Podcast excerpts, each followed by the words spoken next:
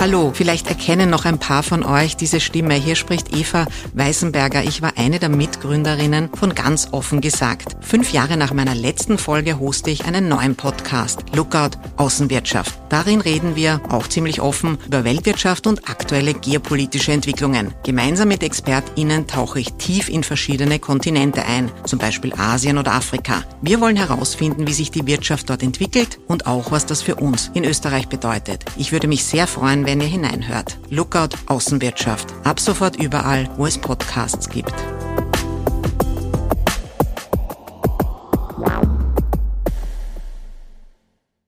Ich glaube, es geht schon darum, ähm, dieses Regieren im Widerstand, auch dieses Regieren im, im Widerstand, der, der, der im Inneren der, Partei auftritt, das auch ähm, nach außen tragen zu können, also auch diese Diskursfähigkeit ähm, auf die parlamentarische Bühne äh, und auch auf die, in, in, die Außenwelt tragen zu können und zu sagen, ja, wir sind nicht einer Meinung mit der, mit, mit der ÖVP, was das betrifft. Auf der anderen Seite schauen wir, dass wir Kompromisse ausgestalten und tragen das dann aber durch, weil wir wissen, dass es besser ist, wenn wir mitregieren und wenn wir quasi äh, die Gesetze mit ausgestalten, manche mit mehr grüner Handschrift, manche mit etwas weniger grüner Handschrift, aber unterm Strich wird es besser sein, dass wir dieses Land regieren als die anderen. Und diese Widerstände im Detail ihnen auszuhalten und aber auch dann teilweise nach außen zu tragen und das zu diskutieren. Ich glaube, das trägt auch schon bei, äh, etwas bei zur, zu einer politischen Kultur in diesem Land.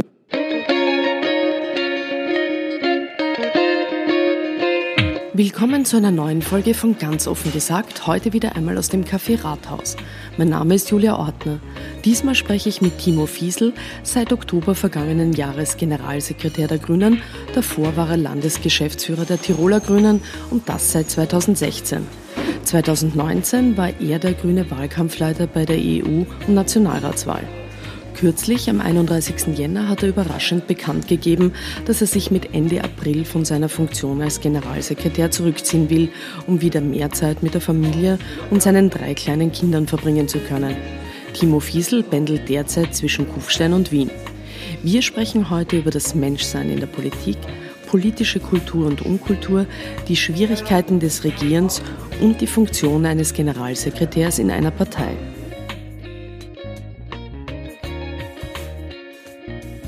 Ich freue mich, dass Sie heute zu Gast sind. Super, ich freue mich auch. Danke für die Einladung. Äh, zuerst zu unserer beliebten Transparenzpassage. Woher kennen wir den Gast? Das ist bei uns recht kurz erzählt. Ich habe natürlich gerade über Ihre Arbeit 2019, Ihre bundespolitische Arbeit berichtet und Sie sind dann diesen Jänner, ähm, habe ich Sie dann eingeladen, also eh vor nicht allzu langer Zeit zu einem Gespräch bei uns. Ähm, wir wollten dabei über die Rolle des Generalsekretärs sprechen in einer Partei und über Ihre Rolle im Speziellen. Äh, dann kam Ihr überraschender Rückzug, ähm, aber Sie waren dennoch bereit für unser Gespräch. Jetzt führen wir es, aber ein bisschen anders als als, als davor gedacht. Und jetzt sitzen wir uns quasi zum ersten Mal live gegenüber. Genau. So das ist, ist die ja. Transparenzgeschichte. äh, Transparenz ist ein wichtiger Wert für uns in diesem Podcast. Das ist ja auch ein Wert, den die Grünen immer gepflegt haben in ihrer Politik. Wo ist es Ihnen in Ihrer Zeit bei den Grünen gelungen, mehr Transparenz reinzubringen? Gab es da etwas, was, was Sie jetzt äh, reflektieren würden? Weil es hat ja ausgeprägte Tradition eigentlich in der Partei? Naja, also wir haben das nach 2017, nach dem, nach dem Rausflug äh, aus, dem, äh, aus dem Nationalrat, das war schon eine Zeit, also auch eine Zeit äh, bis, zum, bis zur Europawahl oder bis wir uns quasi dazu entschieden haben, dass wir so bei der Europawahl antreten, auch mit Werner Kogler als Spitzenkandidat. Das waren schon harte Zeiten, das waren schon Zeiten, wo die Grünen, ich sage es jetzt mal überzogen, auch die Hosen runterlassen mussten. Also wo einerseits die Sanierung, wo klar war, die Grünen haben kein Geld mehr, es sind, es sind so und so viele Millionen Schulden da, wir müssen zusammenstehen. Auch das, das politisch ähm, einfach die, die, die, die, die Innenschau nach, nach, nach, nach außen tragen. Also das waren schon intensive Zeiten, wo, wo, die, wo die Grünen schon unter starker Beobachtung waren. Wie, wie stellt sich diese Partei neu auf? Ähm, welche, welche Menschen kommen in den Vordergrund? Also das waren schon Zeiten, wo auch, glaube ich, Inner, also das Innere nach außen gekehrt wurde der, der, der Grünen und äh, aber schon auch ein, ein heilsamer Prozess, weil die Menschen dann auch 2019, Anfang 2019, wo klar war, die Grünen kandidieren bei der Europawahl, auch mit Werner Kogler als Spitzenkandidat, weil den Leuten auch klar war, es braucht diese Partei. Diese, diese Partei hat äh, gefehlt in den letzten anderthalb Jahren und es braucht diese Partei auch im Europäischen Parlament. Also ich glaube auch schon, hier diese, diese Form der Transparenz, die, diese Form der, der Nabelschau auch, ähm, wir beschäftigen uns auch mit uns, wir beschäftigen uns mit, mit dem, für was wir einstehen, wir beschäftigen uns mit unseren Kernanliegen, ähm, hat schon auch mit maßgeblich zu diesem Erfolg beigetragen. Ähm, Transparenz im, im Faktischen haben wir natürlich auch in, in beiden Wahlkämpfen äh, wir haben die Wahlkampfkosten alle zwei Wochen offengelegt. Also so viel Transparenz, was auch die, die, die Finanzen betrifft, obwohl wir natürlich wenig Geld hatten, haben ja, also haben bis jetzt nur die, nur die, nur die Neos die angelegt. Neos, also die das daher, ja auch grundsätzlich ähm, machen. Ja. Das, das sind unsere Grundwerte, zu, zu dem stehen wir. Das hat man jetzt auch gesehen, also bei dem, bei dem Transparenzgesetz, das wir verhandelt haben. Also das ist ein Grundwert von uns, aber äh, es hat natürlich auch geholfen in diesen zwei Jahren, äh, wo wir durch dieses Tal der Tränen gegangen sind, wieder äh, bis, zum, bis zum Aufstieg. Ja. Mhm. Jetzt sind Sie, wie Sie sagen, das Tal der Tränen sind Sie gemeinsam durchgegangen. Ähm, und jetzt äh, neue Situation. Warum um Himmels Willen gehen Sie, gehst du gerade jetzt, wo die, wo die Regierung, äh, also die Grünen endlich in der Regierung sind, wieder im Nationalrat sind, äh, nachdem Sie kurz äh, einige Monate lang Generalsekretär äh, einer Regierungspartei waren, äh, wieder zurück nach Tirol. Also ich kann mir vorstellen, seit, ich glaube, ihr, ihr, die Bekanntgabe von, von Ihrem Rückzug war am 31. Jänner. Seitdem haben Sie das sicher öfter gehört, oder? Mhm. Also das ist ja schon ein, ein, also diese Entscheidung trifft man nicht von, von heute auf morgen. Ähm, das war ja auch diese Phase 2019. Also mich hat äh, am zweiten Weihnachtsfeiertag äh, 2018 hat mich Rudi Hemmetsberger, äh, damals noch Landesgeschäftsführer in Salzburg, also ein, ein, ein Weggefährte, seitdem ich bei, bei, bei den Grünen bin und auch Bundesvorstandsmitglied angerufen habe, gefragt, Timo, magst du die Wahlkampfleitung für die Europawahl übernehmen. Und ich habe dann mit meiner Frau und meinen Kindern auch beraten, wie kann sich das ausgehen, einen Fuß in Tirol, einen Fuß in Wien, große Herausforderungen in Wien. Und habe mich dann dafür entschieden, das, das zu tun, weil ich prinzipiell in meiner Grundhaltung jemand bin, wenn es schwierig wird, gehe ich nicht zurück, sondern greife hin. Und äh, habe das eigentlich, seitdem ich bei den Grünen bin, also es war, war ja nie einfach. 2016, zweiter Van der Bellen-Wahlkampf, dann 17 Krisenjahr, 18 Landtagswahl, Bürgermeisterwahl, ähm, also das sind alles äh, Momente, wo, wo, wo es immer hinzugreifen Also Sie haben nie einen Normalbetrieb erlebt, war, war nie sozusagen. Normalbetrieb. Also ich bin ja. jetzt seit, seit dann, irgendwann mhm. seit, seit, knapp vier Jahren bei den Grünen, das war nie Normalbetrieb, es war quasi immer Ausnahmesituation und ähm, dann sind wir in die, in die Europawahl hineingestartet, dann kam Ibiza, dann kam die Nationalratswahl, dann kamen die Koalitionsverhandlungen. Das war ja alles nicht absehbar. Also quasi einen Schritt nach dem anderen zu gehen. Und äh, es ist schon immer so, ich habe nach, nach jedem Schritt da immer kurz einen Break gemacht äh, und überlegt, gehen wir den nächsten Schritt und dann immer die Entscheidung, okay, ich mache die Nationalratswahl auch. Dann die Entscheidung, okay, ich trete in Tirol nicht mehr als Landesgeschäftsführer an. Dann die Entscheidung, okay, wir gehen in Koalitionsverhandlungen, ich mache die Koordination der Koalitionsverhandlungen. Und dann quasi an, an der nächsten Weggabelung zu entscheiden, okay, ich mache das nicht weiter. Das war quasi einfach ähm, die Entscheidung, auch wieder zu sagen, das waren jetzt knapp vier sehr intensive Jahre mit den Grünen, wo ich sicher meine Familie ziemlich vernachlässigt habe. Also einerseits meine Kinder, natürlich auch meine, die, die Beziehung zu meiner Frau.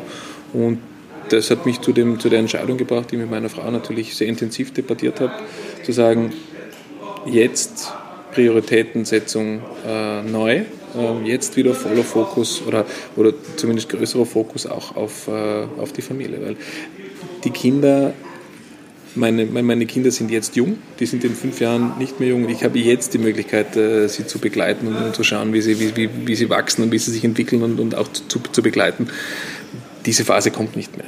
In die Politik kann ich nach fünf Jahren oder nach, nach zehn Jahren immer, immer noch, noch wieder zurück und kann überlegen, ob ich meine Karriere weiterführe oder auch nicht. Also das sind einfach, eine Entscheidung ist dann zu treffen, wenn sie, wenn, wenn, wenn sie ansteht. Und äh, das, vor einem halben Jahr kann es völlig anders sein. Jetzt ist es so. Ja, also Sie sagten, diese Situation äh, war für Sie, also wie sie jetzt eingetreten ist und wie Sie es jetzt entschieden haben, sich äh, aus der Politik jetzt mal zurückzuziehen. Also vor ein paar Monaten im Oktober, wie Sie diesen Job angenommen haben, hätten Sie auch sagen können, okay, ich weiß, Generalsekretär, neue Regierungspartei Wien, wie soll sich das ausgehen? Also warum haben Sie das nicht da? Weil Sie haben jetzt schon die Erfahrung äh, in der Zeit gehabt, nie im Normalbetrieb zu arbeiten. Äh, warum haben Sie da nicht schon gesagt, das wird sich für mich nicht ausgehen?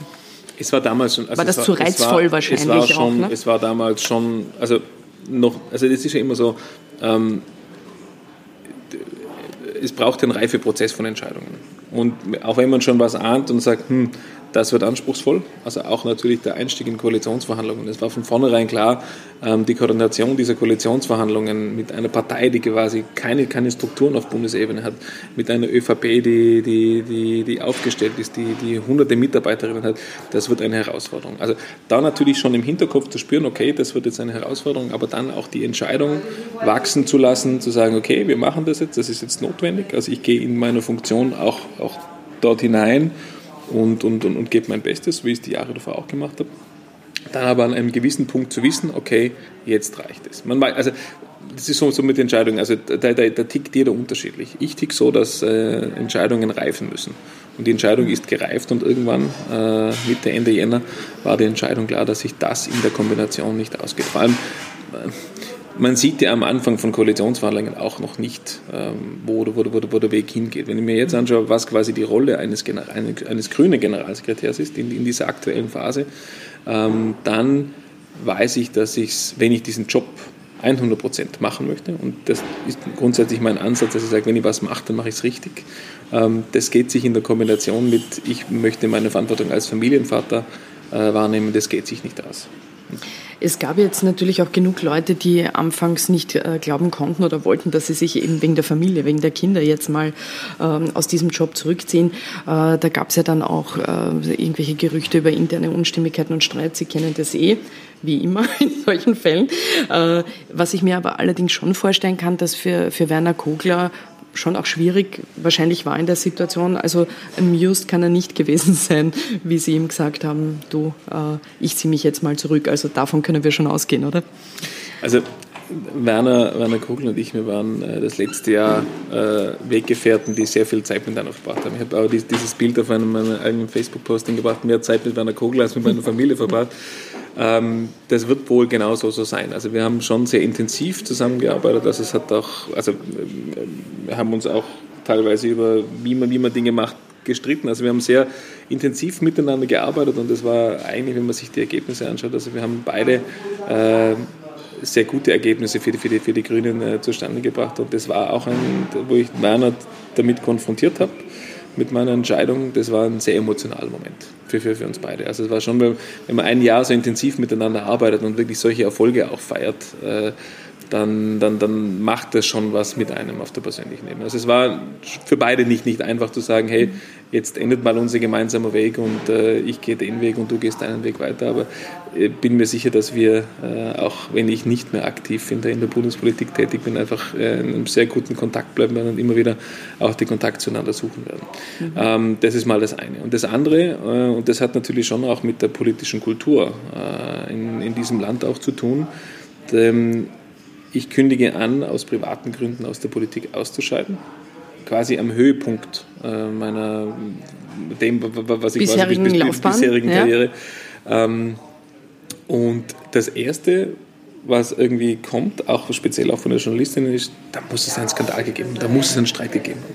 Also die, diese Skandalisierung von einem, von, einem, von einem zutiefst persönlichen Schritt, zu sagen, ich ziehe mich als Mann aus der Politik zurück, weil ich mehr Verantwortung für meine Familie übernehmen möchte, das in der ersten Instanz zu skandalisieren. Und da, da gab es E-Mails und irgendwelche kruden Verschwörungstheorien, ähm, die dann eh nicht gegriffen haben. Aber in der ersten Instanz zu skandalisieren, das, das finde ich schon ähm, sehr, sehr, sehr spannend und zeigt schon auch, wie teilweise, also welche, welche Unkultur eigentlich in diesem, in diesem Politikbetrieb herrscht. Es waren so, wie Sie sagen, die, erste, die ersten Momente danach, glaube ich, war relativ ja. klar, haben sich diese Gerüchte auch relativ ja. schnell gelegt, in Ihrem Fall, muss ich ja. sagen. Ähm, welche Bedeutung hat jetzt Macht für Sie? Hm. Spannende Frage. Ähm, um in der Politik Dinge umzusetzen, braucht es Macht und Einfluss. Ähm, was ich schwierig finde, ist Macht der Macht wegen äh, zu kumulieren, sondern äh, mein Ansatz in die Politik zu gehen war, äh, Dinge zu verändern, Dinge, ähm, politische Rahmenbedingungen zu gestalten um das Leben für die Menschen besser zu machen. Das war damals meine Motivation, äh, auch in die Politik einzusteigen und das ist es auch immer noch. Und um Dinge politisch zu gestalten, braucht man Macht und Einfluss und ich glaube, das, das ist der Beweggrund, warum, warum Macht sinnvoll ist oder warum man Macht braucht, um äh, im politischen Umfeld äh, zu gestalten. Mhm. Aber immer mit dem Ziel, das Leben besser zu machen für die Menschen in also, unterschiedlichen Bereichen. Äh, es ist ja auch eine Frage, wenn man äh, gerade über diese Machtfrage mit Politikern und Politikerinnen spricht, ist, sage ich es mal so, die wenigsten sagen, ja, ich finde Macht eigentlich sehr anziehend, sondern die Verantwortung ist ja etwas, was äh, sozusagen oft als Argument auch genannt wird. Äh, jetzt ist es so, wenn Sie, ich glaube, ab Mai sozusagen in ihren neuen Lebensabschnitt gehen, ähm, raus jetzt mal aus der Bundespolitik. Gibt es da auch, glauben Sie, wird es da Momente geben, wo Sie sagen, Sie empfinden so etwas wie einen ähm, Machtverlust und das vielleicht bedauern? Ähm, und wenn das so ist, wie wollen Sie das kompensieren? Naja, ähm, Macht und Einfluss bringt ja auf der anderen Seite immer Verantwortung mit sich. Also das ist ja auch ein, ein Punkt, äh, warum ich ja ganz bewusst sage, ich steige aus der Politik jetzt aus, weil ich die, diese Verantwortung, die ich als Generalsekretär einer, einer, Bundespartei habe, weil ich die Verantwortung in Kombination mit der Verantwortung, die ich als Familienvater habe, nicht mehr tragen kann oder nicht mehr tragen möchte. Ähm, deswegen ist es ja auch eine bewusste Entscheidung, äh, auch hier Macht abzugeben und äh, weil natürlich dann auch weniger Verantwortung auf der einen Seite mit sich geht. Also natürlich, ich bin ein sehr politischer Mensch, ich bin sehr politisch geprägt, äh, auch durch mein, durch, durch mein Elternhaus und ich werde immer politisch bleiben und äh, ich, ich werde wahrscheinlich auch immer äh, auch wenn ich nicht aktiv in der Politik bin, äh, sehr viel Politik konsumieren und auch weiterhin ja meine Kontakte in die Politik behalten. Es ist nicht so, dass ich quasi vom einen auf den, auf den anderen Tag heraus bin. Aber ich glaube, dass ich wenig Probleme damit habe, äh, hier quasi aktiv am Geschehen mitzuwirken, sondern ich würde jetzt einfach in eine beobachtende Haltung, äh, in eine beobachtende Position zurückgehen und ja, vielleicht kommt der Zeitpunkt, wo ich sage, jetzt reizt es mich wieder, jetzt steige ich wieder aktiv ein, in welche Rolle auch immer. Äh, Sie haben Ihr Elternhaus genannt. Äh, ich habe jetzt nur nachgelesen, Ihr Vater war bei den Grünen aktiv, oder? Mein oder? Vater war grüner, grüner, grüner Gemeinderat. Ja. Meine, Mutter war damals bei den, bei den äh, deutschen Sozialdemokratinnen äh, mhm. äh, zu Hause politisch. Mhm. Also Sie sind in einem rot-grünen, grün-roten ja, genau, genau. Haushalt meine aufgewachsen. Waren, meine Eltern waren, waren, waren, waren, getrennt. Also ich habe quasi mhm. von, der, von der Mutter die mhm. Seite und vom Vater die Seite. Mhm. Aber auch speziell bei meinem Vater im, im Haus. Also sehr, sehr, sehr politisches Umfeld. Also ähm, meine, meine Stiefmutter Mutter war, war in, der, in, den, in der Flüchtlingshilfe sehr, sehr, sehr stark tätig. Also wir haben sehr, sehr kontrovers auch politisch diskutiert, die unterschiedlichen Dinge und das auch jetzt immer noch immer zurückkommen wird, wird diskutiert, was gerade gut läuft, was schlecht läuft. Also ich bin sehr, doch sehr, sehr politisiert äh, groß geworden, habe dann auch mit 18 oder 19, glaube ich, was, was zum ersten Mal auch kandidiert äh, mhm. als Gemeinderat. Also sehr, sehr früh auch irgendwie das Gefühl gehabt, man kann wenn man politisch aktiv wird, auch mitgestalten. Und das war ihm immer der Anspruch. Weniger der Macht wegen, sondern mehr gestalten. Mhm. Ähm, was werden Sie denn am täglichen politmedialen Betrieb vermissen? Also man hat ja den Eindruck, also ich habe immer wieder das Gefühl, dass viele Leute, die aus dem politischen Betrieb rausgehen, ähm, sozusagen ein Problem haben, auch ein bisschen mit dem Loslassen. Mir hat ein langjähriger Politiker einmal gesagt, man kann sich ein bisschen vorstellen wie einen kalten Entzug und du weißt dann nicht genau, was deine Substanz ist. Mag auch damit zu tun haben, wenn Menschen sehr lange in dem Betrieb sind, aber auch wahrscheinlich typologische Frage. Ähm, äh, es Kommt, glaube ich, aber auch darauf an, ob dieser Abschied ein frei gewählter ist, ja. also ein bewusster, oder ob man vielleicht mehr hineingezwungen wird durch die Umstände. Also ich denke jetzt zum Beispiel an äh, Ex-ÖVP-Obmann Reinhold Mitterlehner oder die Ex-Grünen-Chefin Eva Klawischnik, dass man in eine Situation kommt, aus der man sich dann quasi nicht mehr anders rausfindet als durch den Rückzug. Ähm, was werden Sie vermissen an diesem Betrieb? Naja, ich werde einerseits natürlich die, die die Geschwindigkeit und die, also ich bin schon jemand, der, der stark auf Herausforderungen anspringt. Also ich bin jemand, der, hm, wenn es wirklich heiß wird in, den, in der Küche, äh, funktioniere sehr gut. Also schon die Geschwindigkeit, auch der, der, der Druck äh, und dann Entscheidungen zu treffen, die dann quasi zum Erfolg oder quasi zu, einer, zu einem guten nächsten Schritt führen, ähm, das wird mir einerseits fehlen, auf der anderen Seite wird es mir auch nicht fehlen. Also das ist schon diese, diese das, ich äh, bin, bin da sehr ambivalent eingestellt. Auf der einen Seite nimmt es einem, also ähm, dies, dieser hohe Druck im politischen Geschäft ist einerseits, was sehr reizt äh, und auf der anderen Seite war es natürlich auch teilweise überreizt, wo man dann einfach zu sehr in den Situationen kommt, man sagt, jetzt einfach mal Zeit zum Durchschnaufen. Also diese Kombination und die, diese, dieses Wechselspiel, das wird mir sicher abgehen. Auf der anderen Seite freue ich mich darauf, dass es dann nicht mehr da ist. Und das ist schon so, ich glaube, die Politik hat sich in den, in den letzten Jahren massiv verschnellert ähm, oder halt die, die hat Geschwindigkeit äh, mhm. verschnellert.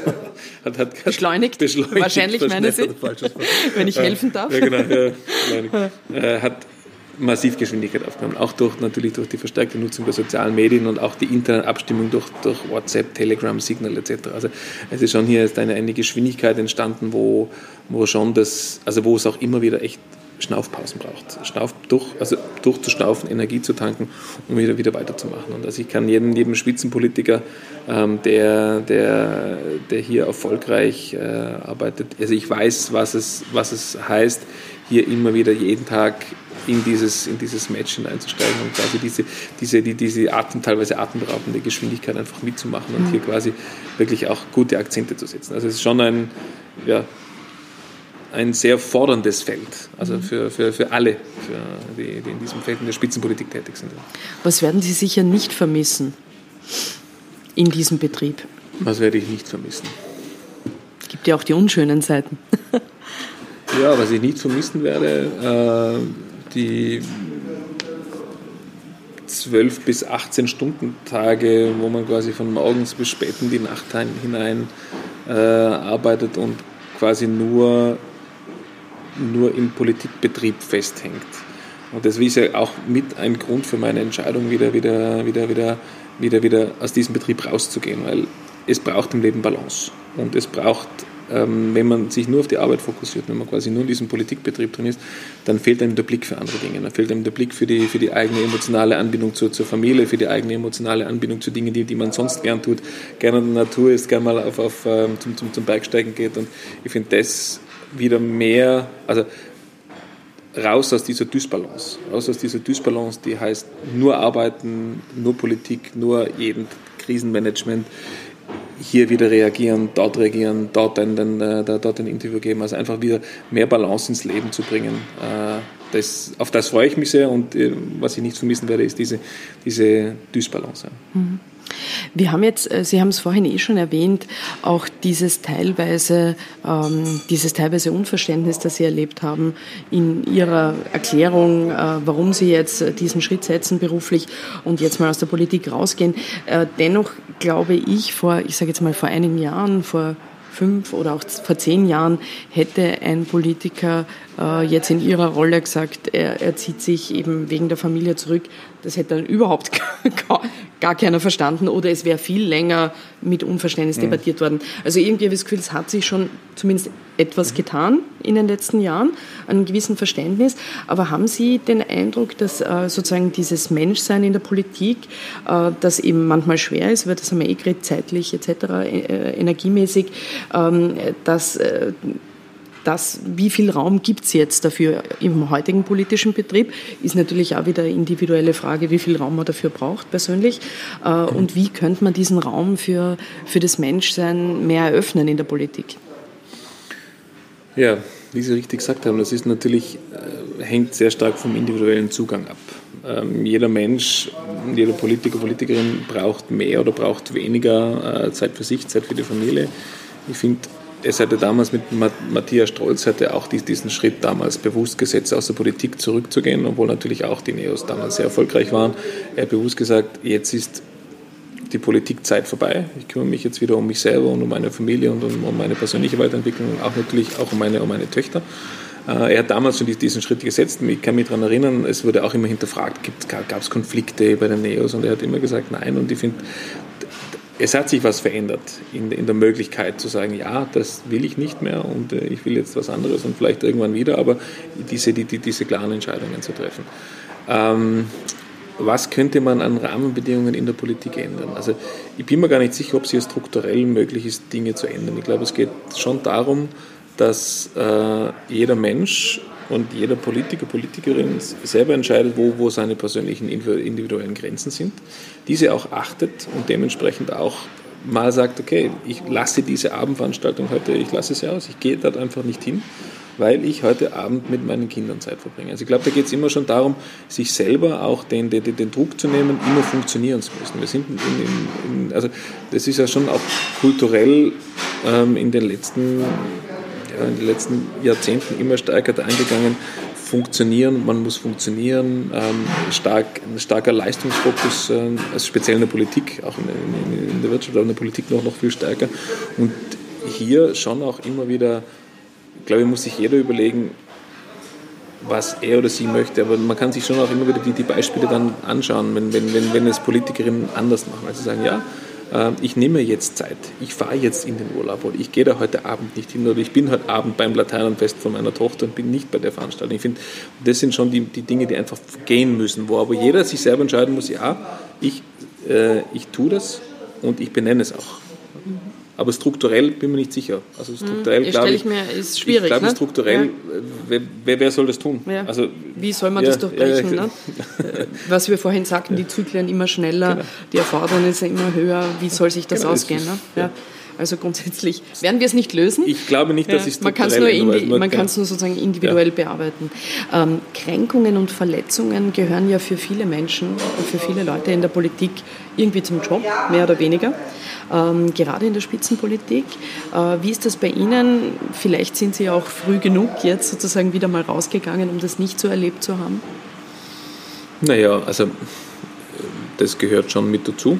Ähm, es gibt immer wieder, immer wieder Entscheidungen, die oder auch äh, intriganten, also intrigenhaftes äh, Verhalten von, von, von Parteifreunden oder Parteikolleginnen, die dann immer wieder auch zu, zu, zu Verletzungen äh, oder halt auch zu, zu, zu emotionalen Momenten führen. Aber das gehört zum Geschäft dazu. Also das ist schon, ich finde. Aber die Verletzungen, würden Sie sagen, sind äh, aus Ihrer Erfahrung mehr im Inneren sozusagen einer Partei oder für, in ihr, ja, für, für Sie oder waren, äh, weil es ist ja oft sowohl als auch, nicht? oder viel von eher, außen schon, schon eher ja? im Inneren. Und das, also mhm. ich glaube, also ich habe, ähm, ohne dass ich jetzt Details nenne, an, an, welchen Punkten das waren, ich habe auch immer wieder in den, in den letzten vier Jahren, hatte ich immer wieder Momente, wo ich, wo ich dann ganz bewusst auch in mich gegangen bin und überlegt habe, will ich das noch? Ähm, an diesem Punkt will ich jetzt noch weitermachen? Will ich das äh, diese Dinge, die, die, die, die, jetzt hier an diesem Punkt passieren, ähm, will ich das einfach schlucken, will weitermachen oder höre ich jetzt hier auf an dieser Stelle? Also auch immer wieder da die Entscheidung aktiv zu treffen, wie, wie weit, also welche, welche, welche Schmerzgrenze hat man? Geht man da drüber äh, oder geht man einen Schritt zurück? Ähm, aber es war immer so, dass, also wenn ich jetzt meine, die, die letzten vier Jahre äh, oder die letzten dreieinhalb Jahre mir anschaue, dann, dann haben doch die positiven die positiven Dinge äh, sehr stark überwogen, dass ich jetzt auch wirklich mit einem guten, mit einem guten Gewissen, mit einem, mit einem, mit einem guten Bild von den letzten dreieinhalb Jahren aussteigen kann. Also das, schon, also es, gehört dazu in der Politik. Man muss immer wieder entscheiden, wie weit geht man, wie weit, äh, wie weit lässt man sich da hinein und wie weit nicht. Aber im Grunde genommen unterm Strich eine positive Bilanz. Mhm. In der Rückschau äh, auf das intensive und für die Grünen ja sehr erfolgreiche Wahljahr 2019, wie ist das für Sie? Man erlebt ja in so einer Zeit als verantwortlicher Wahlkampfmanager, der Sie da waren, einer Partei, die damals in der APO, in der außerparlamentarischen Opposition war, äh, Sie, also Sie haben so, stelle ich mir vor, das Gefühl, wir müssen das jetzt schaffen gehabt, äh, sonst wird es auch für die nächsten, sonst sind wir auch die nächsten Jahre weg vom Fenster. Also es ist sozusagen ähm, eine große Energie und ein großes Wir-Gefühl wahrscheinlich, aber auch ein großer innerer Druck.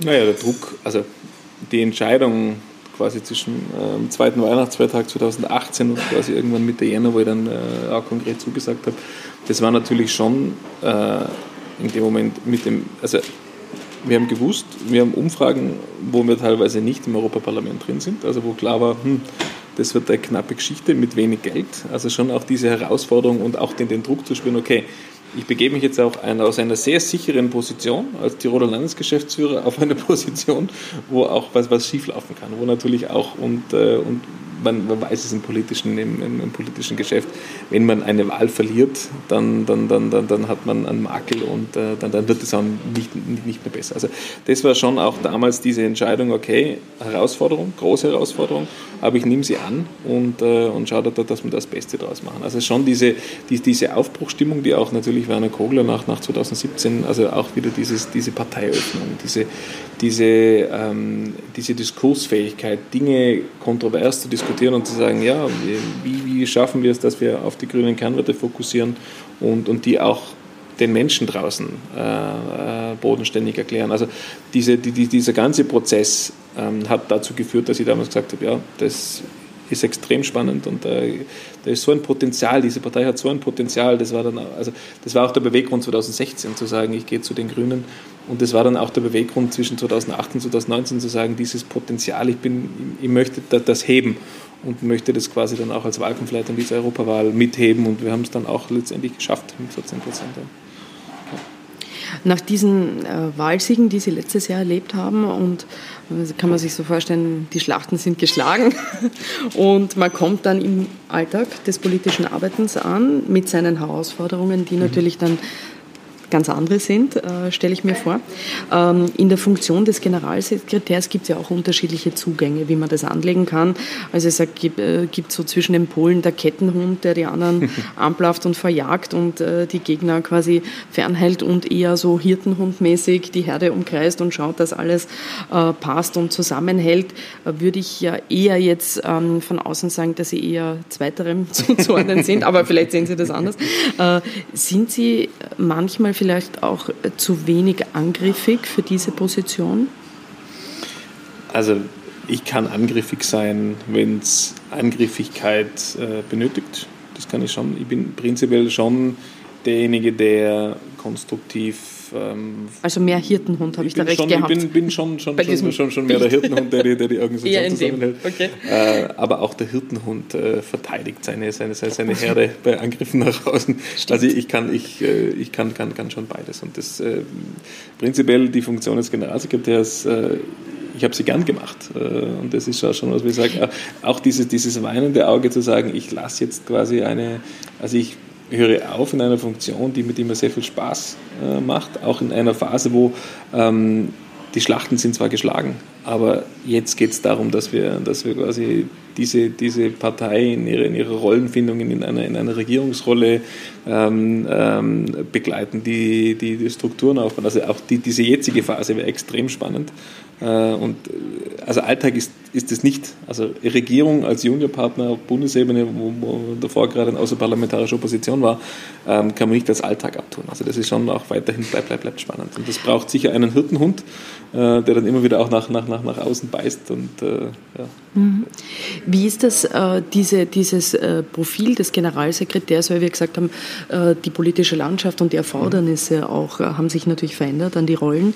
Inwiefern glauben Sie, wenn Sie schauen, Generalsekretär auch aus anderen Parteien, aber grundsätzlich so, inwiefern hat sich diese Rolle verändert zu vor zehn Jahren? Hm. Oh, gewisse Dinge bleiben gleich, ist klar, liegt ja. im Rollenprofil.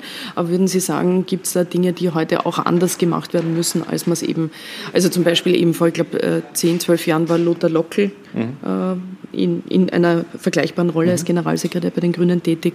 Was hat sich in dieser Zeit, äh, was würden Sie sagen, ist heute Gut. anders? Bei den Grünen hat sich natürlich, also erstens hat sich die Medienlandschaft verändert. Das heißt, wenn man äh, als Generalsekretär natürlich auch für die Außenkommunikation zuständig ist, ähm, man muss viel mehr Multichannel äh, denken. Also es geht nicht nur die klassische OTS oder das klassische Hintergrundgespräch, sondern man muss schauen, wie man ähm, die eigenen Botschaften äh, nach außen bringt. Also das heißt auch hier die, die, die also diese diese vielfältigen Kanäle, wie man, wie man kommuniziert. Also hier braucht es doch auch noch mehr Kommunikationssteuerung. Das ist sicher auch, äh, wenn es beim Generalsekretär liegt, sicher auch eine große Herausforderung ist. Auf der anderen Seite, wenn man sich anschaut, ähm, wie Parteien funktionieren, ähm, habe ich schon das Gefühl, dass es sehr stark auch darum geht, die eigenen Leute äh, mitzunehmen auf dieser Reise. Weil, ähm, ich kann jetzt von, von, von den Grünen reden. Die Grünen haben äh, 2017 hat eine Phase geendet und kurz danach haben wir quasi versucht, die, eine gesamte neue grüne Bewegung wieder auf die Reise zu nehmen. Wir sind Hunderte und Tausende dazugekommen, also speziell auch in diesem Superwahljahr 2019. Und es geht schon darum, dass auch eine, eine grüne Bewegung, Partei, Bewegung. Also Alle wollen Bewegung sein? Ja, ja na, wir, wir, sind schon eine ja. Partei, wir sind eine Partei, aber wir ja. sind natürlich auch eine Bewegung und äh, es entsteht auch, entstehen auch Dynamiken, wo quasi neue Leute dazukommen, die, die politisch Impulse setzen wollen, die, die, die, die auch was mitbewegen wollen. Es geht schon darum, dass man auch eine Organisationsstruktur schafft, wo neue Leute andocken können, wo neue Leute das Gefühl haben, ich kann partizipieren, ich kann, auch wenn ich einfaches Mitglied bin oder einfach Sympathisant, ich kann zu diesem Projekt etwas beitragen. Wenn man sich anschaut, welche vielfältigen Beteiligungsmöglichkeiten es auch durch die sozialen Medien gibt. Also es geht schon darum, zu schauen, wie schaffe ich es, ähm, einen Politikapparat äh, aus einer, aus einer verstaubten Ecke herauszuholen in eine dynamische, offene, ähm, dis, dis, also diskursoffene äh, Bewegung, wo, wo, wo, Leute partizipieren können. Ich glaube, das wird schon auch die Aufgabe sein, ähm, eines Generalsekretärs einer Bundesgeschäftsführung in den nächsten Jahren zu schauen, dass genau das, was eigentlich zum Erfolg, zum Wiedererfolg, zum Wiederstarken der Grünen geführt hat, also die, die Öffnung, die Diskursfreudigkeit, die, die Agilität, dass das auch in der, in der Phase, wo wir eine Regierungsbeteiligung äh, mit, mit einer ÖVP haben, dass das erhalten bleibt, dass wir trotzdem hier agil und offen bleiben. Äh, und ich glaube, das wird schon, das werden die Herausforderungen der nächsten Monate und Jahre sein. Mhm. Sie waren ja vor dem Umstieg in die Bundespolitik Landesgeschäftsführer der Tiroler Grünen, mhm. haben wir ja schon äh, auch kurz erwähnt, in einer schwarz-grünen äh, Koalition in Tirol. Was sind denn die grundlegenden Unterschiede zwischen einer ÖVP-grünen Koalition in einem Bundesland wie Tirol und jener im Bund jetzt? abgesehen vom Personal, das ja. natürlich anders ja. ist. Aber was würden Sie sagen, sind die kulturellen, ja. atmosphärischen, wie auch immer gearteten Unterschiede? Also ich kann es jetzt von, von, von Tirol, äh, von Tirol äh, aus Tiroler Perspektive aus sehen. Es gibt ähm, deutlich mehr inhaltliche und auch teilweise Werteüberschneidungen, auch der Grünen und der, und der, Tiroler, und der Tiroler Volkspartei.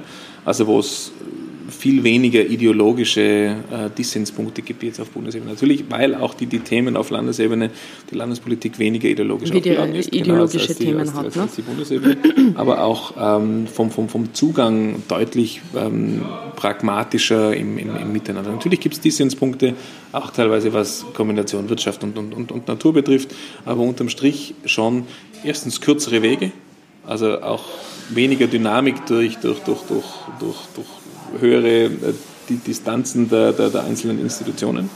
Ähm, auf der anderen Seite aber schon auch eher dieses gemeinsame Schaffen für, für die, zum Beispiel Tiroler Umwelt und Naturwirtschaft in, in Einklang bringen. Also das Gefühl, dass, dass, die, dass die, die, die, die Themen näher beieinander liegen und auch die, die, die, die Grundhaltungen, wie, wie, wie gute Politik funktionieren kann, doch näher beieinander liegt als auf Bundesebene. Da gibt es schon deutlich mehr mehr inhaltliche äh, Unterscheidungen. Mhm. Die Grünen erleben derzeit ja auch, wie wir sehen, also auch in der Rezeption, ähm, die Schwierigkeiten des Regierens. Also wir lesen das auf sozialen Medien. Es gibt äh, viele äh, Journalisten, Journalistinnen, die, äh, die auch sich mit diesem Thema beschäftigen. Also die Schwierigkeiten von einer geübten Oppositionspartei, die die Grünen ja immer waren, zu einer Regierungspartei zu werden. Wie kann man diese neue Identität als Regierungspartei entwickeln und dennoch glaubwürdig bleiben? Hm, mhm. Genau, das ist die große Frage. Ja, ich wollte gerade sagen, ich, ich, große Frage, unverschämt ja. umgeworfen. Nein, große Frage und es wird, es wird genau auf diese, auf diese Frage. Schlussendlich in, genau, ist es, wird, es ja die Frage, ne? Genau, es ist die zentrale Frage und es wird genau auf diese Frage äh, eine Antwort geben müssen. Also grün regieren ähm, gilt es zu definieren. Grün, also alle Länder, die dann irgendwann in Regierungsverantwortung gekommen sind, haben sich genau die dieselbe Frage gestellt, mit dem Wissen, dass es deutlich weniger, weniger ideologisch ist auf Landesebene. Aber grün regieren heißt ein Stück weit auch regieren, Diskursfähigkeit zu behalten im Inneren. Also wirklich auch unterschiedliche Meinungen zuzulassen, zu sagen, ja, da sind wir anderer Meinung und da sind wir massiv anderer Meinung. Auf der anderen Seite, wir stehen trotzdem miteinander und haben das gleiche Ziel vor Augen. Und das gleiche Ziel heißt, dass wir das Leben, und nochmal natürlich sehr, sehr platt ausgedrückt, aber versuchen in den unterschiedlichsten Bereichen das Leben für die Menschen besser zu machen.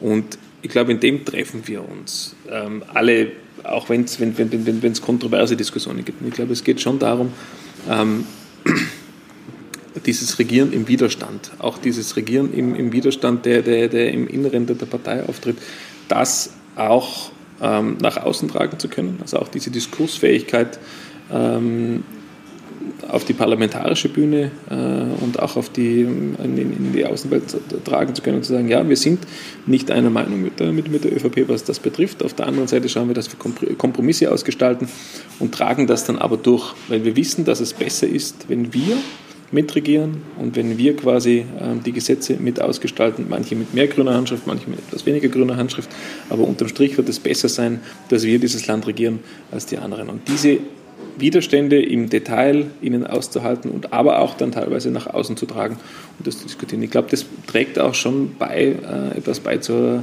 zu einer politischen Kultur in diesem Land. Wenn man sich anschaut, zwei Jahre Türkis-Blau, ähm, das Bild war Harmonie nach außen und wir streiten nicht und wir sind und Gut, wir, das, wir, man gehen. hat gespürt, dass es brüchig ist, Ja, ja, aber genau. das war das man hat Bild. dann gesehen, ja? man hat dann gesehen, was Und dann hat man es klar passiert. gesehen. Und meiner Ansicht nach ähm, macht es keinen Sinn, ein Bild nach außen zu transferieren, das ihnen nicht stimmt, sondern es geht darum zu sagen, ja, wir sind anderer Meinung und wir tragen das auch aus. Wir führen einen konstruktiven Diskurs ähm, und wir sind uns uneinig. Unterm Strich schauen wir, dass wir gemeinsam einen Kompromiss ausarbeiten, den, wir- den wir beide tragen können der den Zustand besser macht. Und ich glaube, um das wird es gehen. Also die Widersprüchlichkeit, die auch da ist, jetzt gerade in Ihrer Partei, ähm, äh, vorzuziehen einer Geschlossenheit, wie sie ja grundsätzlich in der Politik durchaus auch gewünscht ist bei Parteien, oder? Das, also was man ja wahrscheinlich auch am äh, Bundeskongress, ähm, wo man ja debattiert hat, äh, die, die Delegierten über die Frage Koalition mit, mit der ÖVP, ja oder nein,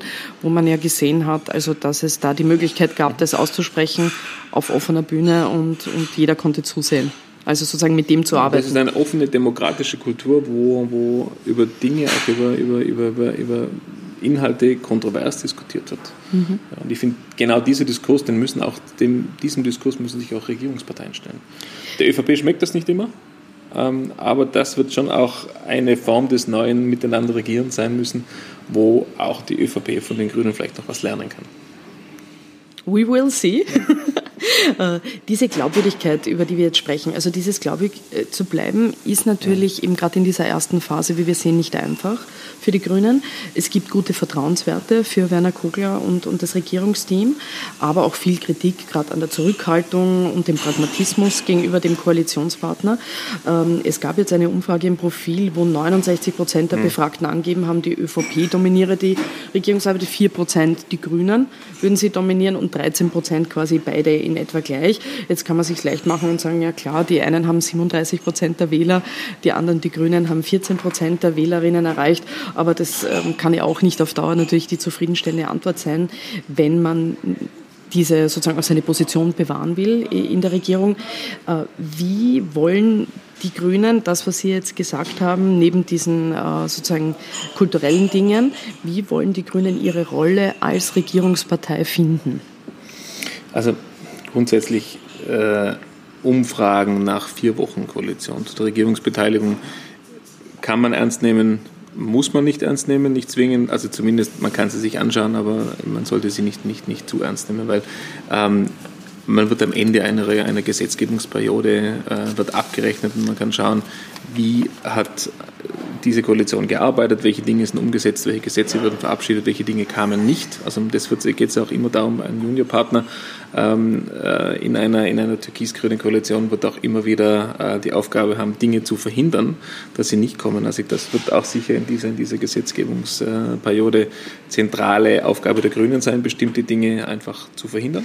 Äh, und Gut, also das heißt mehr verhindern, denn gestalten teilweise. Nein, nein, nicht, nicht, das habe ich nicht gesagt. Also nicht, nicht, nicht mehr oder weniger, sondern Ja. auch. Sowohl als auch. Genau. Wir werden gestalten müssen, wir werden auch bestimmte Dinge verhindern äh, müssen und die ÖVP wird das Gleiche versuchen. Also das wird quasi die Form des, des äh, politischen äh, des Ringens sein, den, den den quasi beide, beide Koalitionspartner anstreben. Ähm, was die Glaubwürdigkeit betrifft. Also wir haben äh, auch in den letzten vier Wochen nicht, nicht einen Millimeter unsere Grundhaltungen zu bestimmten äh, Themen ähm, ähm, verlassen. Ähm, am Beispiel Sicherungshaft. Es war von vornherein klar, dass wir keine Sicherungshaft wollen und auch keine Sicherungshaft brauchen. Der Koalitionspartner hat darauf bestanden zu sagen, es steht in Klammer im Regierungsübereinkommen, ja, wir wollen es prüfen und gesagt, okay, wir können es prüfen nach, äh, mit, mit, mit, mit Justizexpertinnen, äh, ob es hier eine Gesetzeslücke gibt. Ähm, eine Verfassungsänderung wird es mit uns nicht geben. Also hier natürlich bestimmte Dinge dann auch erst später zu, kommen, zu, zu kommentieren oder gar nicht zu kommentieren. Das wird natürlich auch die Aufgabe sein, äh, in den nächsten Wochen und Monaten zu überlegen, wo kommentiere ich etwas, wo lasse ich es unkommentiert. Unterm Strich muss ich kann sich jede Wählerin und jeder, jeder Wähler äh, darauf verlassen, dass wir die Gesetze, die dann letztendlich ausverhandelt und definiert werden, dass, ich, ähm, dass wir uns bei jedem Gesetz und bei jedem Gesetzesvorhaben ähm, reinhauen werden und versuchen, dass wir das, was in unserem, was, was in unserem Werte- und Haltungsbogen drin ähm, äh, vorhanden ist, da, da, dass wir das so umsetzen. Also unterm Strich Leuchtraketen in den Himmel schießen ähm, versus ähm, Gesetze zu verhandeln und um die guten Kompromisse zu ringen.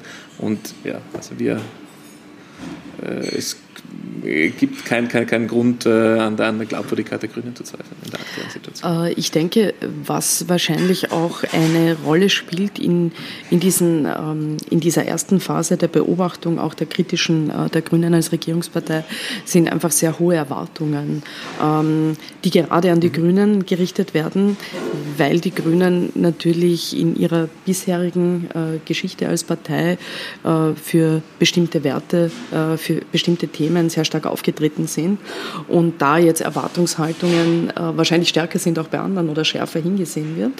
Und äh, gleichzeitig natürlich auch eben das, äh, wo, wo Sie jetzt eben beschreiben, ähm, quasi auch teilweise pragmatisch mit Themen umzugehen, ähm, dass man den Eindruck hat, dass es äh, Leute gibt, jetzt auch teilweise politische Mitbewerber natürlich, politische Konkurrenz, aber vielleicht auch äh, teilweise einfach äh, Beobachter, Beobachterinnen, die, die sagen, okay, warum sagt Werner Kogler nicht jeden Tag, das will ich nicht? Oder warum kommen nicht jeden Tag Abgeordnete Grüne und sagen, na, so sicher nicht? Also es wird also eine, ein, ein Widerstand äh, mhm. teilweise gegen, äh, gegen ÖVP-Ideen, also Sicherungshaft ist ja jetzt sozusagen ein Thema von mehreren äh, erwartet. Und ich glaube, äh, das, das aufzulösen, diese hohen Erwartungen, in eine, wie soll sagen, realistischere Erwartung ist wahrscheinlich auch nicht einfach für die Grünen, oder? Naja, also das, wie ich es vorher auch schon gesagt habe, ähm, wir haben keinen Millimeter unsere Werte und Grundhaltungen äh, bis jetzt, also keinen Millimeter von unseren Werten und Grundhaltungen aufgegeben.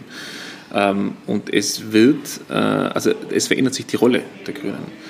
Und es verändert sich die Rolle des Parlamentsclubs, es verändert sich die Rolle der gesamten Partei, ähm, wo es darum geht, unterm Strich ähm, ein gutes Ergebnis zu erzielen in der jeweiligen Sache und einem diesem guten Ergebnis aus grüner Sicht ähm, sind manchmal unterschiedliche Dinge ähm, dienlich. Manchmal ist es die öffentliche Kommentierung und das öffentliche dagegen auftreten und sagen, nein, das sehen wir anders. Manchmal wird es eher ähm, wird es vielleicht sein, zu sagen, wir sagen nichts dazu. Wir führen diesen, diesen, äh, diesen, äh, diesen Disput am Verhandlungstisch aus und schauen, dass wir hier was anderes verhandeln. Also es wird oftmals so sein, dass wir Dinge nicht kommentieren. Manche Dinge werden wir kommentieren, aber unterm Strich geht es darum, was steht in diesem Gesetz, was steht in der Verordnung, was steht unterm Strich äh, nach diesem Vorhaben, wenn, wenn es ausverhandelt wurde. Und da muss ich dann immer wieder anschauen, was ist diesen, diesem Prozess dienlich. Ja. Ähm, wie kann jetzt aus einer türkisblauen Kultur, wenn man so will, in der Regierung, äh, die jetzt davor da war, eine türkisgrüne Kultur werden? Also ich stelle es mir auch teilweise schwer vor, jetzt auch da so umzudenken, jetzt gerade vielleicht auch ähm, jetzt äh, von ÖVP-Seite, aber grundsätzlich in der politischen Praxis äh, nehme ich auch dieses türkis-grüne Wir. Was ist das, was, was diese beiden Parteien verbindet, neben dem, dass jeder seine Anliegen vertritt? Ähm, wie, wie kommt man zu so einer neuen Kultur? Das stelle ich mir doch als längeren Weg auch vor.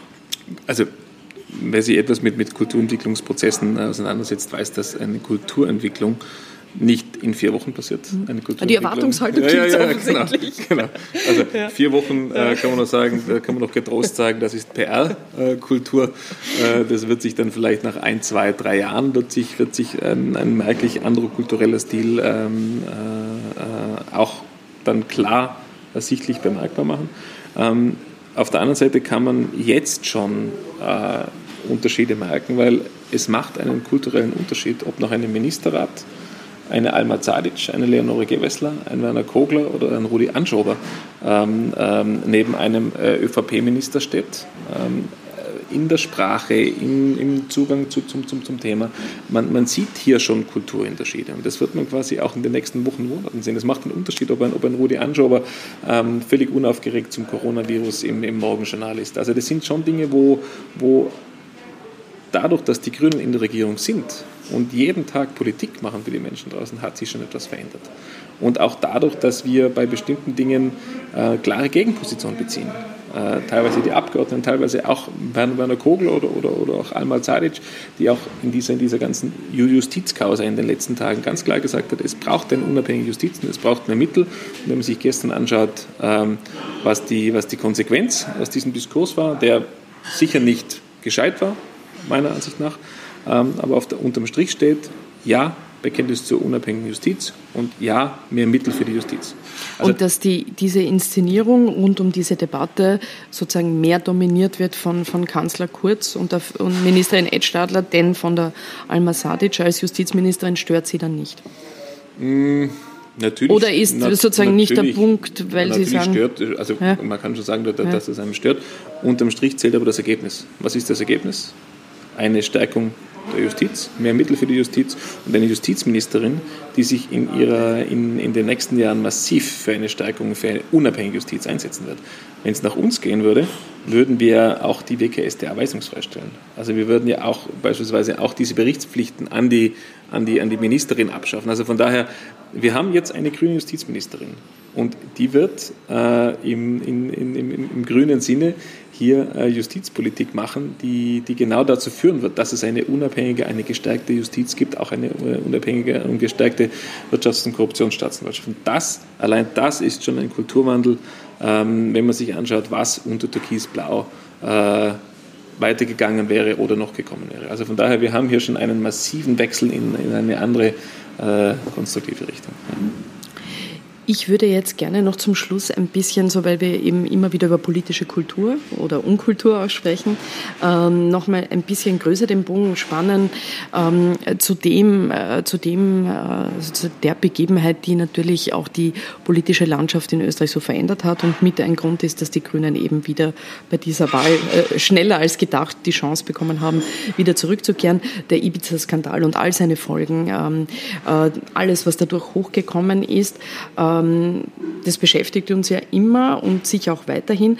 Bisher hat man aber dennoch den Eindruck, dass sich die politische Kultur im Land jetzt ganz grundlegend, unabhängig von Einzelpersonen oder Parteien, äh, nicht wirklich grundlegend verbessert hätte. Also wir erleben im politmedialen Betrieb eine Aufregung, die die nächste jagt. Es gibt immer kurzfristig äh, sozusagen Themen, die sich dann wieder erledigen, aber am Ende machen alle irgendwie doch weiter wie davor. Ähm, weil abgesehen von strafrechtlichen Konsequenzen, wo wir dann sehen werden, wie das ausgeht, äh, die Verfahren, die da noch kommen mögen, ähm, muss man sagen, was hat sich durch Ibiza im Denken des politmedialen Betriebs verändert? Was würden Sie sagen? Also Ibiza hat einen äh, maßgebliche äh, Änderung gebracht und äh, die wäre, dass die FPÖ nicht mehr mitregiert. Wenn man sich anschaut, was in diesen zwei Jahren schon an Umbau, an, an Umbau der Institutionen äh, hin, hin, zu einem, hin ähm, zu mehr Kontrolle durch die, durch die politischen Organe, äh, Umbau, also welche Umbaumaßnahmen ähm, beim ORF geplant waren. Also wenn man sich genau anschaut, was hier in diesen zwei Jahren schon passiert ist und welche welche Umbaumaßnahmen da in den nächsten drei Jahren äh, noch, noch gekommen wären und äh, gegebenenfalls auch in einer, zweiten Gesetzgebungsperiode. Also wenn man sich das anschaut, hat Ibiza schon ähm, einen sehr großen Effekt gehabt, dass jetzt ähm, eine andere Partei mitregiert. Auf der anderen Seite gebe ich Ihnen recht, glaube ich, dass wenn man sich auch die, die, die Umfragewerte von, von äh, jetzt beispielsweise Heinz-Christian Stache anschaut, der ähm, der Auslöser, sein, sein Verhalten in, in Ibiza, ähm, diesen, diese, diese, diese Regierungskrise und letztendlich auch fast Staatskrise und, und, und auch Identitätskrise der, der, österreichischen Politik verursacht hat, der jetzt wieder die Dreistigkeit besitzt, auf die Bühne zu gehen ähm, und zu sagen, ich starte mein politisches Comeback und ich bin quasi Opfer von, von, von, von, von politischen Gegebenheiten, von Machtspielen von anderen Parteien. Und diese Inszenierung dann dazu führt, dass er bei Umfragen 7% bekommt in, in, in Wien, in der, in, der, in der Bundeshauptstadt, das finde ich schon, schon sehr, sehr, sehr, bedenklich. Also man, man, merkt schon, es hat sich was verändert im, im politischen Betrieb. Auf der anderen Seite im, im Bewusstsein ähm, der Menschen äh, draußen hat sich relativ wenig verändert. Und, und das macht ja. mich schon äh, bedenklich und das gilt es und das ist sicher auch eine Aufgabe dieser, dieser, dieser grünen Regierungsbeteiligung, diese, diese Reflexionsfähigkeit ähm, einer, einer, einer politischen Bevölkerung oder auch einer, einer, einer weniger, weniger politischen Bevölkerung, dass es hier darum geht, eine, eine Reflexionsfähigkeit äh, zu etablieren, zu sagen, was stimmt noch und was stimmt nicht. Also hier auch eine klare Beurteilung, äh, äh Beurteilungsfähigkeit irgendwie den, den, den, bei den Menschen zu entwickeln. Aber ist es dennoch, was Sie jetzt sagen, eben diese 7% Umfragen. Jetzt muss ich auf das verweisen, was Sie vorhin gesagt haben bei der Umfrage äh, mhm. mit, äh, äh die, die äh, sozusagen die Dominanz in der Regierung betrifft. Äh, kann man schon hinterfragen, mehr als ein halbes Jahr vor der Wien-Wahl. Äh, solche Umfragen, muss ich sagen, fragt man sich, wie aussagekräftig die sind. Dennoch offensichtlich gibt es eine Wählerinnenschaft äh, für Heinz-Christian Strache nach wie vor. Aber ist es, ähm, kann Politik Politiker kann man jetzt erwarten. Natürlich, äh, die, die, die Wähler und Wählerinnen sollten sich auseinandersetzen mit, mit solchen Themen. Aber ich vermisse doch eher diese Debatte, und ich glaube, die, die müsste man eher im Politikbetrieb führen oder im politmedialen Betrieb, Medien betrifft es genauso, dass man sagt, okay, natürlich darüber reden, es gibt Umfragen, welches Potenzial könnte so eine neue Partei, wie auch immer sie dann heißen mag, bei der Herr Strache dann antreten wird, wahrscheinlich, ähm, wo könnte die liegen, aber vor allem, die, man redet hauptsächlich über das, ja, wie viel könnte er machen, was heißt das für die Wiener Stadtregierung, was heißt das für die Mehrheitsverhältnisse, man redet aber nicht finde ich eigentlich darüber, warum kann jemand mit dieser Geschichte überhaupt noch im politischen Spiel sein? Was mhm. heißt das über uns als Politiker und Politikerinnen? Und was heißt das über, was heißt das für Medien, die eben sich nur auf diesen einen oder sehr stark auf diese Aspekte beziehen und eigentlich diese Debatte gar nicht mehr führen? Also ich finde, das fängt doch im politmedialen Betrieb stärker an, oder? Sicher natürlich, dass, dass so jemand wie, wie Hans-Christian Strach überhaupt die mediale Oberfläche bekommt, dass sich, dass sich das, das, das überhaupt ausgeht. Also das ist genau das, was ich, meine, was, was ich vorher darauf eingehen wollte. Dass, da fehlt mir das, das Grundverständnis dafür, wieso es überhaupt passieren kann. Umfragewerte hin oder her, Sie haben vollkommen recht. Ähm, diese 7% ähm, ist eine Momentaufnahme, heißt nicht, dass er die quasi bei, bei, bei der Wien-Wahl macht, aber es ist genau diese Momentaufnahme, die mich stutzig macht, dass 7% äh, der, der Wiener und Wienerinnen ihn wählen würden, auch in diesem aktuellen Moment. Und das macht mich schon stutzig. Diese, also da ging es um Korruptionsanbahnung. Da ging es darum, der Ausverkauf von, von, von, dieser Republik. Also das, das sind schon, das sind massive Vorwürfe gegenüber einem, einem, einem, einem, einem Ex-Vizekanzler und der dann ein halbes Jahr später auf die, auf die Bühne kommt, medial gefeatured wird äh, und, und es möglich ist, dass der bei den Umfragen, auch wenn es Momentaufnahme ist, 7% bekommt. Das sind äh, Dinge, Und eben, ich, ich finde, da geht es gar nicht eben, äh, eben wie wir, es geht nicht um die Grenzen des Strafrechts genau. und kann man strafrechtlich was nachweisen, ja, äh, eben, sondern es geht ja einfach um diese moralische Frage. Und wo wird die in Österreich debattiert? Also ich genau. finde, finden Sie nicht, dass die deutsche Debatte, Sie haben ja Wurzeln aus Deutschland, glauben Sie, dass wenn diese Geschichte mit einem Vizekanzler einer Partei in Deutschland so passiert wäre, dass es so die Debatte so laufen würde wie in Österreich? Nein, also in Deutschland ja? würde ein Heinz-Christian Strache keine, keinen Fuß mehr auf den Boden bekommen. Egal, ähm, ob strafrechtlich relevant oder nicht. Man kann es sehr, sehr gut an der, auch an der, an der, an der FDP äh, sehen. Ähm, ist nur, nur als kleines Beispiel. Die FDP hat äh, damals, ich glaube, wann war das 2017, gab es die Jamaika-Verhandlungen genau, äh, ja. und, die, und die FDP hat äh, sich von Anfang an, äh, war sie sich nicht sicher, ob sie in diese Koalition will, hat dann aufgrund von fadenscheinigen Gründen ähm, die, die, die Sondierungsgespräche der Koalitionsverhandlungen aufgelöst. Und wenn man sich anschaut, welchen Effekt das hatte, dass quasi die FDP, obwohl sie damals mit, glaube ich, 14 Prozent im Bundestag angezogen sind, nach, also wirklich einen, einen fulminanten Wiedereinzug geschafft haben, auch mit Christian Lindner, einer, einer sehr, sehr, sehr strahlenden Person von der, ähm, an, an, an, an der Spitze, nach dieser, nach diesem, nach dieser, äh, nach diesem äh, Verantwortungsverlust der, der, FDP hat die FDP auch in den Ländern keinen Fuß mehr auf den Boden bekommen. Also es ist schon so, dass, dass der, der, der politmediale Betrieb in Deutschland ein gänzlich anderes. Also Heinz-Christian mhm. Stach hätte in Deutschland keine Chance. Das heißt nicht, dass, dass das System besser ist. Das heißt aber ähm, schon, dass es die, die Diskursfähigkeit und dass auch die Medien die Verantwortung haben, genau diese Diskursfähigkeit äh, in Österreich ähm, in, in ein, ja, zu einem Verantwortungsdiskurs mitgestalten können und sollen. Also das haben, haben die Medien natürlich schon auch eine, eine große Mitverantwortung, nicht nur die Politik. Mhm. Äh, so wie Sie sagen, und jetzt nach Thüringen hat man eh wieder ja. gesehen, wie es wie in Deutschland auch Verantwortung dann ja. doch am Ende gelebt wird. Nicht? In den Parteien, Im Gegensatz natürlich äh, zu manchen Dingen, die wir aus Österreich kennen.